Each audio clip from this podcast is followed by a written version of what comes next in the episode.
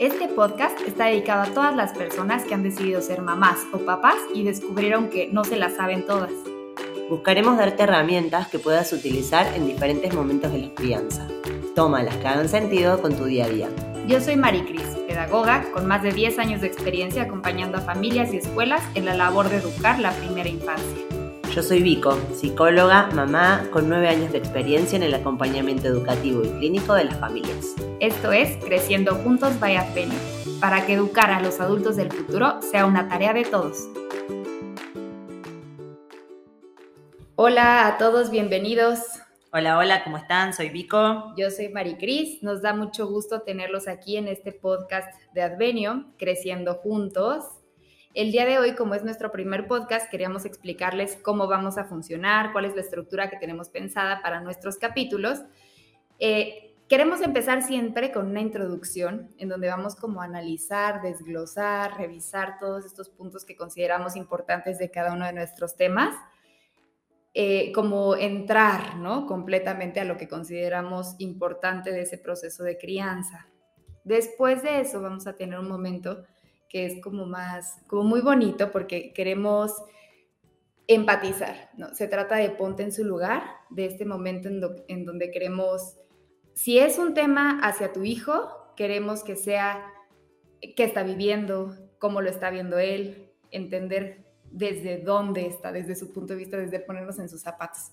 Pero también cuando son temas, por ejemplo, el día de hoy, de más maternidad, paternidad, ponernos en el lugar de este proceso de crianza o de, los educadores, ¿no? Entonces es como un momento para empatizar, como muy humano. Y el último es un momento de herramientas que creemos que es como el oro de este proyecto, porque ahí lo que queremos es ir desarrollando o ir platicando de herramientas que nos van a servir para irlas colectando, tener nuestro, nuestro guardado de estrategias y de herramientas que puedas utilizar en diferentes momentos, ¿no? Entonces, es como si tuvieras el martillo y el taladro y cada uno lo vas a usar en diferentes momentos de que se necesitan para la crianza, pero los dos son muy importantes. Y entonces como que lo que queremos es ir haciendo estas herramientas que tal vez un día te van a funcionar para una cosa, otro día para otra cosa, tal vez un día es para el sueño, otro para la alimentación, otro es para el berrinche, pero las vas a ir guardando. Entonces eso es como lo que queremos lograr con este podcast. Sí, efectivamente, esto de las herramientas es un poco nuestra marca distintiva también en el sentido de diferenciarnos de fórmulas o de recetas que hay que seguir tal cual, paso uno, paso dos, paso tres. Eh, al menos a mí, en lo personal, como mamá, se me hace casi siempre inalcanzable, ¿no? Y creemos justo en que la, la dirección contraria, es decir, la dirección de ofrecer este tipo de tips o de herramientas que cada uno pueda adaptar a su estilo de crianza, a su ritmo de vida, al número de hijos que tiene, a cuánta ayuda recibe en, la crianza, etcétera, eh, es algo como, sobre todo, más eh, dirigido a acompañar, ¿sí? no, no a juzgar, no a cuestionar, eh, incluso no a establecer lo bueno y lo malo, los sí y los no de la crianza y de la maternidad y paternidad, sino más bien a eh, conectar con ustedes como mamás y como papás, eh, como educadores, como personas cercanas, como tribu, como gustan decir ahora, a, los núcleos de personas que rodean a personitas creciendo y desarrollándose. Justo en este episodio vamos a hablar de las cosas que no decimos, que difícilmente contamos, que nos cuesta muchísimo compartir sobre ser mamás o ser papás justo para dar play a eso, ¿no? A esta tónica que queremos que tenga nuestro podcast, es justamente eh, lo, lo anti-ideal, ¿no? Eso que no, que no macha con lo ideal y que nos cuesta por ahí mucho trabajo compartir o incluso saber si es frecuente, si es normal, si debería pedir ayuda, qué hago con esto, ¿no? Sí, y como conectando precisamente con lo que tú dices, Vico, o sea, entrando, ¿no? Ya a este tema y empezando con esta parte de introducción, creo que uno de los que más escuchas son los miedos. Sí. O sea, que ser mamá papá viene cargado de miedos y que el miedo al final es una emoción, pues, que está cargada de, o sea, te puede paralizar, te puede llevar a un lugar como muy oscuro si, si, si lo dejas, ¿no? Pero al final ser mamá o papá, cada etapa viene con un paquetito de miedos y el primero que yo he escuchado o uno de los que más escucha es el miedo a salir del hospital. Como que estás en el hospital y tienes un doctor que te está ayudando, una enfermera que te explica, que te acompaña y de repente llegas a tu casa y eres, ¿no? O sea, es la familia con el bebé y es la hora del baño y es la hora de decidir si el agua está bien o es la hora de la comida y de decidir si ya comió suficiente y es ese momento en el que creo que te das cuenta de esta vida depende de mí y pues puede generar mucho miedo, ¿no? Sí, ah, cuando dijiste la, la palabra miedo, me transportó directo así en un viaje sin escalas a ese porque creo que fue el primer gran miedo, ¿no? Eh, también creo que fue el primero que a mí personalmente me sorprendió, porque bueno, del miedo a parir, ¿no? O el miedo al nacimiento, eh, sea, digamos, por cesárea o por parto, eh, el miedo, por ejemplo, al bienestar del bebé, eso es algo de lo que se habla un poquito más, ya hay, hay cursos psicoprofilácticos que hacemos, ¿no? Eso está un poquito más presente, pero hay miedos que entran así como sin pedir permiso y, se ponen en un lugar que incomoda muchísimo, ¿no? Estoy en el hospital, tengo a mi bebé ahí, ya me dijeron que todo está bien, me tengo que ir de ahí y no quiero. Y además casi todo el mundo te dice, ay, ¿cuándo te dan el alta? Ay, ya, ya, ya falta nada, ya estás lista, ay, qué bueno, ya te vas de ahí. Y en el fondo digo, no, no, no necesariamente es algo que le pasa a todo el mundo, pero luego de compartirlo un poco me di cuenta que era más frecuente de lo que yo creía. Es como, no, no, no, no, o sea, acá está todo re bien. Aquí está desinfectado. Todo está bajo control, ¿no? Eh, nadie incluso eh, me, me, me presionan y me cuestiona, más bien todo el mundo me informa, me atienden, me traen la comida, o sea, me dicen, ay, ya tiene hambre el bebé. Y yo, ay, sí, claro, sí, sí me había dado cuenta. En realidad no, pero bueno, como tenés como esta brújula, ¿no? Como este norte inicial y pensar en salir de ahí, irte con toda tu inexperiencia y nada menos que una vida en tus brazos, híjole, sí es un reto fuerte, fuerte, fuerte. Y es el primero de varios miedos que se van a vivir como mamás o papás, pero creo que lo que queremos dejar ahorita claro es esos miedos existen, ¿no? Y todos pasamos por ahí y creo que algo que eh, el siguiente punto que queríamos tratar son las fantasías, pero creo que podemos diferenciar que el miedo, o sea, es, estoy aquí, ¿no? Estoy viendo a mi bebé y estoy percibiendo un miedo a algo que podría pasar y la fantasía puede ser que sea algo que me viene a la mente, no necesariamente por algo que está aquí enfrente, ¿no? Sino por mi historia, por mis expectativas, por algo así. Y por, ahora que estábamos hablando de hacer este podcast, yo estuve platicando con mucho, o sea, con mis hermanos, con amigos y así, y les decía que he escuchado que muchas veces por parte del papá está esta fantasía de nos vamos a quedar sin dinero, nos vamos a volver pobres, podría yo perder el trabajo y tal vez nunca he perdido el trabajo, tal vez siempre he tenido estabilidad económica, tal vez nunca ha sido la historia de mi familia, pero ahora que tengo un hijo empiezo a experimentar esas fantasías, ¿no? Y, esta pregunta que hacen mucho eh, los papás, como de cuánto cuesta tener un hijo, ¿no? Y cuánto cuesta esto y cuánto cuesta el otro, porque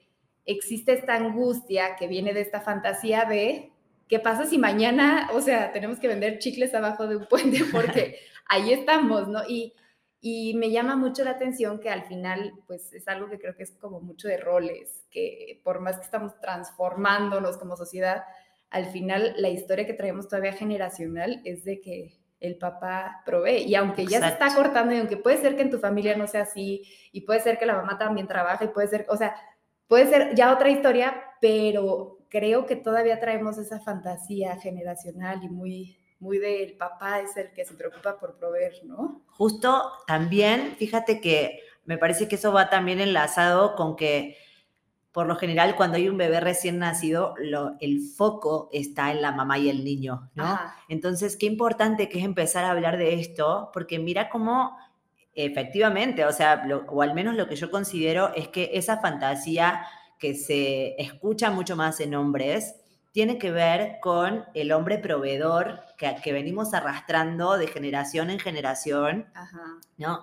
Y qué interesante que es empezar también a pensar ¿qué más es el hombre, ¿no? Porque efectivamente suele pasar eso, que el hombre en el hospital, digo, la mamá viene de nueve meses de conexión y de que si se come algo empieza a pensar si ese algo le va a hacer bien o mal a su hijo, y, o sea, viene como masticando toda esta idea.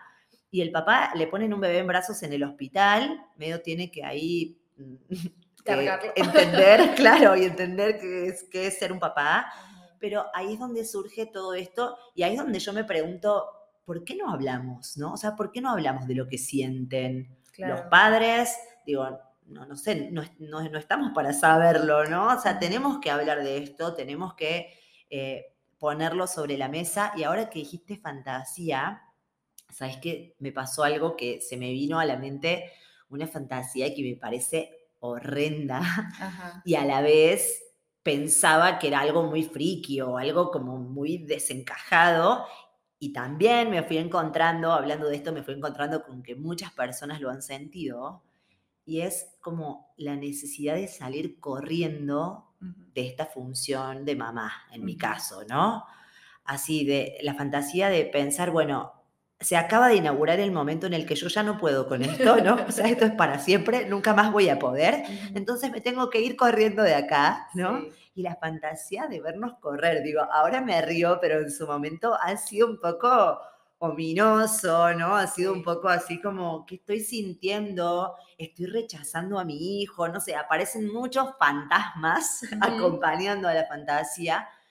Eh, pero sí, cuando uno empieza a hablar de esto y a compartir con otras personas el momento en que eso surgió, dices, claro, mujer, o sea, llevabas tres días comiendo fatal, durmiendo peor, eh, no pudiendo consolar al niño que le picaba la encía o que le dolía la vacuna o que tenía temperatura o lo que sea. Eh, y claro, o sea, algo de eso desbordó y entonces tuviste esta sensación, que podríamos llamarlo como de sobrevivencia, ¿no? De decir, bueno, para sobrevivir tengo que correr porque con esto, o sea, esto me está aplastando, ¿no? No estoy pudiendo con esto. Sí, y o sea, al final es darle el rol y el lugar a la fantasía. No saliste corriendo, ¿no? Sí. o sea, no, no desapareciste, solamente es una fantasía, igual que la, de, la que hablábamos de la pobreza, no es que mañana vas a agarrar otros cuatro trabajos porque qué tal si un día, o sea, es darle el espacio a la fantasía que tiene. A ver, vino a mi mente, eh, mi mente está buscando un escape y las fantasías las hemos tenido durante toda la vida. Sí. ¿no? Entonces, como que es darle el espacio que tiene esa fantasía de, bueno, mi mente quiere escapar. No estoy dejando de querer a mi hijo, no estoy dejándole de dar de comer, ¿no? O sea, no estoy descuidándolo, es un tema mío, no de mi hijo, ¿no? Qué, qué fuerte esto de que todos, creo, todas las personas, todos los adultos que trabajamos, por ejemplo, hemos fantaseado con renunciar, con vivir en la playa, y eso está como más permitido, ¿no? Como... Eh, incluso se puede bromear sobre eso y podemos en el, en el trabajo mismo eh, hacer el chistecito de, no, mañana no vengo, renuncio, no sé qué, y, todos nos podemos reír y todos podemos empatizar. Ahora, si escuchamos a una mamá diciendo, hola, ¿qué tal? ¿Cómo están todos? Regalo al niño, ¿quién lo quiere? Es como que enseguida aparece una cosa extraña, ¿no? Un clima tenso. Eh, creo que menos tenso que en otros tiempos, porque lo que también me está ocurriendo ahora es que estas fantasías que son difíciles de decir, pues al menos efectivamente las decimos, ¿no? Quizás en otros tiempos, no sé, nuestras abuelas también las sentían, pero no las podían decir, ¿no? Sí, ahora hay más libertad de expresar y eso creo que nos va a llevar hacia otro camino, ¿no? Porque al final las fantasías se quedan en la mente, pero si las dejas allá adentro, se vuelven otras cosas, ¿no? Entonces, como tener este espacio de poderlas expresar y poderlas decir, las transforman en lo que es. Y no sé cómo veas, pero a mí me pasa que también hay otro tipo de fantasías de yo voy a ser de tal forma cuando sea mamá, o yo voy a ser este papá que haga no sé qué, o yo me voy a ver de tal forma, o nos vamos a, o sea, yo tengo la imagen de que vamos a ir los tres caminando con la correola al parque, o sea, como todas estas expectativas tal vez que vas generando y que en un momento son muy útiles porque al final la fantasía te ayuda a generar un vínculo con lo que todavía no está, ¿no? Cuando te imaginabas a tu bebé antes de nacer, cuando te imaginas todo lo que va a hacer en su vida y así pero al final creo que ahorita con las redes sociales podríamos alimentar lo que no queremos de esas fantasías, ¿no? De por qué esta señora está peinada, tiene las uñas hechas, está cocinando con sus hijos, no tiene ojera, ¿no? Y, se le está pasando excelente y aparte es una señora fit, ¿no? Y porque yo estoy acá que llevo cinco meses que digo que voy a ir a pintar el pelo y no lo he hecho, o que digo que me voy a hacer las uñas y no lo he hecho, y entonces empiezas a pensar que el otro está logrando algo que tú no estás logrando. Sí, justo estas imágenes eh, alimentan un poco el lugar que tiene el ideal. Y sí, efectivamente es necesario, es necesario pasar por la idealización, es necesario soñarlo, eh, forma parte también de desearlo, ¿no? Y de cómo uno lo va construyendo. Pero efectivamente creo que es un punto de, al, que debemos prestar mucha atención, ¿no? ¿Qué, tipo de cuentas consumimos? Eh, qué tipo de consumo hacemos de esas cuentas que consumimos, ¿no? Si nos hacen reír, si nos hacen pasar el rato, si nos ponen la vara altísima, eh, sobre todo también porque el efecto de la red social, y esto un poco en función de, lo que hablábamos cuando pensábamos en, este podcast y en este, en este momento, es como la red social nos hace eh, sentirnos cercanos incluso nos hace sentir que formamos parte de la intimidad de la persona que se está exponiendo ahí, ¿no? El, famoso lugar del influencer. Eh, cuando en realidad eh, es exactamente lo mismo que la chava que hace la publicidad de la crema para la cara en la televisión. Y de ella no pensamos que está en su casa y que estamos dentro de su intimidad. Pero bueno, e, es, un efecto ¿no? de este tipo de, medio de comunicación y tenemos que estar advertidos al menos de ese efecto. ¿no? Yo, creo que sí es importante eh, acercarse, ver qué hay, eh, incluso disponer de herramientas que surgen de ahí, pero advertidos de, a, dónde. Ajá, exacto. Sí, porque hablando con una amiga nos decía eh, que ella ha encontrado ciertas cuentas que hablan de procesos como como los primeros días después de que nace el bebé, o esta parte que la gente no siempre habla del embarazo, este, o esto parte, o sea, personas que hablan de sus miedos, de estos procesos que han vivido, de la pareja, que tal vez no es lo que pone la señora de las uñas arregladas, ¿no? Pero esta sí le han dado un camino para explorar otras partes. Entonces, como nada más yo lo que diría es hacer una limpia de nuestro Instagram, de nuestro Facebook, y ver como, esta, como la limpieza de la casa, ¿no? ¿Qué me trae esta cuenta a mi vida? ¿Me funciona? Se queda. ¿Me está generando angustias? ¿Me está fomentando fantasías que no van? Pues puedo dejarla, ¿no?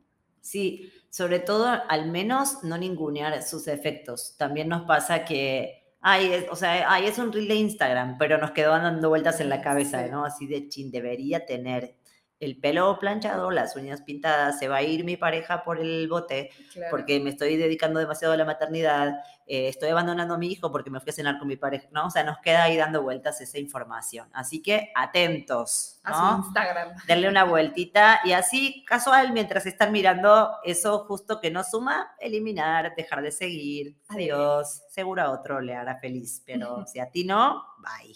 Ya sé. Y la última que, que, hablábamos de este proceso de fantasías es los famosos yo nunca.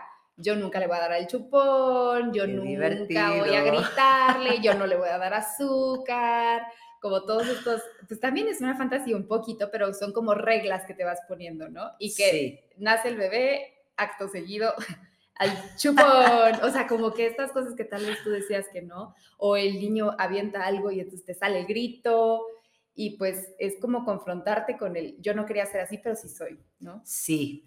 Yo personalmente vi despedazarse así los primeros yo nunca en el hospital mismo. O sea, los vi como tronaban en el piso y en ese momento dije, ok, vamos a darle la bienvenida a lo que venga después, ¿no? Porque también nos puede pasar que nos quedemos en esa pelea de intentar justificar, no, yo dije que nunca le iba a dar el chupón, pero resulta que el doctor me dijo que su necesidad de succión, porque su pancita, porque sus... Y nos, nos perdemos en la argumentación pensando que además le debemos esa explicación a alguien, cuando en realidad nos la debemos nada más que a nosotros mismos si es que la necesitamos y si no la necesitamos es un excelente buen momento para reírse de eso. A mí honestamente hoy muchos de mis yo nunca me dan mucha risa, pues ¿no? Porque me veo, me veo haciendo cosas, incluso a veces se me escapa un poquito el esfuerzo por argumentar por qué lo estoy haciendo. Y cuando me doy cuenta que mis argumentos hacen agua, me río, ¿no? Yo jamás pantalla hasta los cinco años. No tiene los dos y se sabe todos los nombres de su caricatura favorita. Pero bueno, eh, creo que también es, es importante, y ahora que, vamos a hablar del segmento siguiente, creo que es importante ser empáticos con nosotros mismos en ese punto. Sí, de hecho, o sea, no que un día comí azúcar significa que ya le vas a dar azúcar todos los días y ser un poquito más compasivos contigo, que al final creo que eh, siempre se dice esto, ¿no? Como que si alguien más lo hiciera, no le darías tanta importancia, pero cuando lo haces tú, se vuelve una cosa gigantesca y te autocastigas mucho. Entonces creo que ya que vimos todas estas fantasías, miedos, eh, cómo se inflan, los yo nunca, pues todos los hemos tenido y es eso, está en tu mente, ¿no? Ya tú vas a tomar las decisiones de cómo quieres vivir tu maternidad, tu paternidad, ya lo vas a llevar a la práctica de una forma, pero es como darle ese lugar en donde lo tiene, ver que todos lo hemos tenido y no solamente en la maternidad, en la paternidad, lo has tenido en otros momentos de tu vida y como entenderlo así, ¿no? Sí, esta vez justo este segmento de ponerse en el lugar, eh, decidimos hacerlo un poquito más eh, corto y, digamos, conciso, porque no, te estamos pidiendo que te pongas en el lugar de nadie más que de ti mismo, ¿no? Y a veces somos nuestros peores jueces y a veces nos tratamos muy mal, entonces sobre todo en estas funciones de, tanta responsabilidad y de tanta presión, presión social, presión familiar, etc. Entonces, eh, eh, acepta, digamos, dale la bienvenida a esta parte que no es tan divertida y que no está tan buena.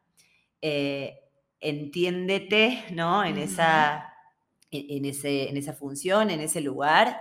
Y sobre todo, recuerda que tienes cada día y bueno, y en muchas etapas, cada minuto, una nueva oportunidad de hacerlo diferente, de probar otra estrategia, de hacerlo como piensas que es mejor, ¿no? Entonces, tampoco te condenes a, una posición o a un rótulo o a una etiqueta eh, por una acción o por una, esto, por una decisión por ahí un poquito más aislada o producto de una situación en concreto. Sí, yo creo que yo este, cerraría esta sección de Ponte en su lugar con un tema de, o sea, ser compasivo con tus pensamientos y darle el lugar que va a vivir, ¿no? O sea, sí es probable que algunas cosas que a ti te dan miedo o que tienes en la fantasía, alguien las vaya a juzgar. O sea, sí pasa, ¿no? De, ¿por qué no duerme ya en su cama? ¿Por qué le diste no sé qué? Ay, ¿cómo le hablaste? O sea, van a haber temas y como que creo que es bueno esto de saber de qué pie cojeas en ese momento para pues ser compasivo también cuando vengan esos comentarios de fuera, ¿no? O sea, no pasa nada si le dices, no, solo fue hoy, ¿no?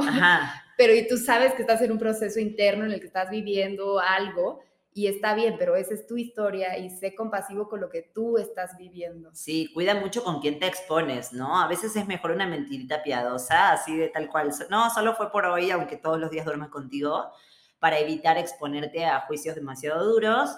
Y bueno, y otras veces podrás o encontrarás con quién eh, realmente externar, ¿no? Y, y sacar eso que estás sintiendo, eso que no puedes, eso que te frustra, etcétera que precisamente es la primera herramienta de la que queríamos hablar el día de hoy. Entrando a la sección de herramientas de hoy, pues la primera es eso, busca dónde expresarte, busca dónde expresar esas fantasías, esos miedos. Hay veces que la pareja es un muy buen lugar para hablarlo porque al final están viviendo en la misma casa, la misma situación, con el mismo bebé, el mismo hijo y pueden compartirlo. Pero también hay veces que la pareja puede generar una angustia o un estrés que tal vez no, no era el lugar, ¿no? No era el momento, tal vez era algo que tú nada más necesitabas hablar, se hablaba y se iba. Y entonces hay veces que buscar una amiga que te entienda, un espacio en donde compartan, alguien que haya pasado por algo similar, te ayuda a bajar esos niveles de angustia, ¿no? Sí, incluso procesos terapéuticos. Cuando digo terapéuticos no me refiero solamente a un psicólogo que te escuche, hay, hay muchas eh, alternativas que tienen efectos terapéuticos y ahí, una vez más, estamos fuera de las recetas y de las fórmulas. Cada quien sabe si necesita correr tres vueltas al parque, llamar a una amiga y echarse un café o, eh, acudir a un profesional porque siente que necesita ese tipo de ayuda, ¿no? Entonces, eso, lo que es importante ahí eh, transmitir, digamos, es que claro que necesitas ayuda, claro que no se puede solo, ¿no? Y claro que expresar, hablar, ponerle palabras a esto tiende un poquito a apaciguar el malestar, ¿no? Cuando se queda solo en el mundo de las fantasías puede ser muy perturbador. Y se queda ahí dándote vueltas.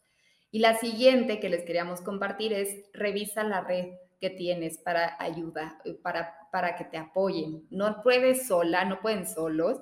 Y siempre, em, o sea, la sociedad siempre ha sido así, la responsabilidad de educar es de varios. Entonces, busca ese apoyo, esa ayuda que necesitan para, para la crianza. Yo, eh, justo hablando con una prima, me decía, ¿no? O sea, es que amo ser mamá, amo a mis hijos, pero diario, O sea, es como esta parte de no, o sea, no es que lo tengan que hacer solos, no porque ustedes toman la decisión de ser mamá y papá, ya, ¿no? Ya te toca a ti. Siempre hay, o sea, yo amo ser niñera de los que tengo cerca, ¿no? Siempre hay alguien que te va a ayudar, siempre hay alguien que va a estar ahí y hay que, hay que explorar, ¿no? Hay que arriesgarnos a pedir esa ayuda. Sí, y también confiar en que esa ayuda va a ser también algo bueno para tu hijo, ¿no? Que tenga por ahí otros, otros referentes adultos otro tipo de experiencia, otro tipo de comunicación, porque inevitablemente siendo otra persona, pues va a tener otro tipo de conexión y otro tipo de relación. Y también porque los niños se enteran mucho de nuestras tensiones, ¿no? Que eso también es, es algo que luego nos, nos, hace entrar en el círculo de la culpa, ¿no? Yo estoy tenso y el niño lo siente y el niño también llora, pero porque yo estoy tenso. Entonces, rompe un poco con eso, permite que otras personas que no tienen esa misma tensión que tú, tendrán otras, pero al menos no la misma, eh, entren en contacto con tu hijo y le brinden otro tipo de experiencias. Sí, de acuerdo. Otra herramienta que también les, queríamos compartir y que tiene que ver con esto que estuvimos hablando de eh, seleccionar un poco la información que consumes y así, es finalmente confiar en el propio instinto, en la propia sensación. Digo, la palabra instinto es polémica, ¿no? Hay muchas discusiones sobre si existe o no existe el instinto materno o paterno no nos referimos tanto a eso, sino al instinto humano, de esa relación humana que tienes con tu cachorrito, ¿no?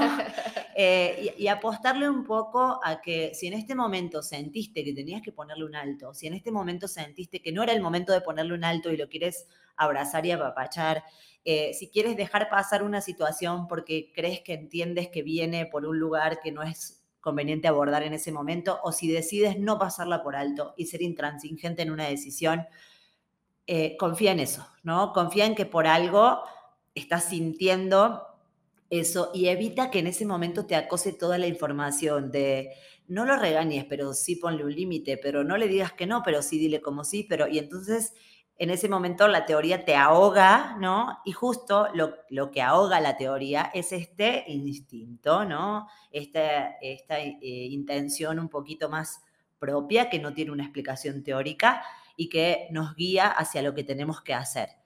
Si lo hiciste mal, mm, como siempre les decimos, podrás hacerlo mejor dentro de cinco minutos porque vas a tener otra oportunidad o dentro de diez o mañana o la semana que viene. Eh, pensábamos cuando hablábamos de esto que tiene un poco de relación con nuestra reacción en momentos de catástrofe, ¿no? En los sismos. Eh, si estuviste leyendo mucho, lo más probable es que no sepas si tienes que bajar o quizás subir o buscar el muro de contención o en realidad no calculaste bien cuántos segundos vas a tardar en bajar y entonces no sabes si tienes que subir o bajar. Confía en, en eso que te sale medio solo y bueno, habrá tiempo de perfeccionarlo luego. Y creo que también, o sea, hablando de ese tema de confiar, es un poquito entender que estás creando un hábito, ¿sabes? Que es poco a poco, como cualquier hábito, cualquier cosa nueva que vas a hacer en tu vida, es ir poco a poco, es darte el tiempo de, de tomarlo. Si ahora escuchando decides empezar a implementar algo en tu crianza, date el tiempo, ¿no? Y no intentes abordar todo al mismo tiempo, porque luego nos metemos el pie solos. Entonces, quieres quitarle el pañal y el chupón al mismo tiempo, o que si la mamila y dormir solo. O sea, nos, nos empezamos a exigir de más. Y creo que aquí nosotros siempre decimos, ¿no? Estás haciendo lo mejor que puedes hacer, estás en el buen camino. Dando lo mejor de ti. Exacto, y tu hijo lo está percibiendo, o sea, vas bien. El tema es que podemos ir agarrando herramientas, perfeccionando cosas, pero vas bien. Eso es. Si vas bien o si sientes que no vas tan bien, de todas formas te invitamos a entrar al Instagram de Advenio, a que nos compartas cuáles son tus fantasías, qué has estado sintiendo, cuáles son tus miedos y bueno, lo que sea que te haya inspirado este, este pequeño acercamiento, primer acercamiento que hemos tenido eh, en Creciendo Juntos Vaya Advenio. Les agradecemos mucho y nos vemos en el siguiente tema. Gracias, adiós.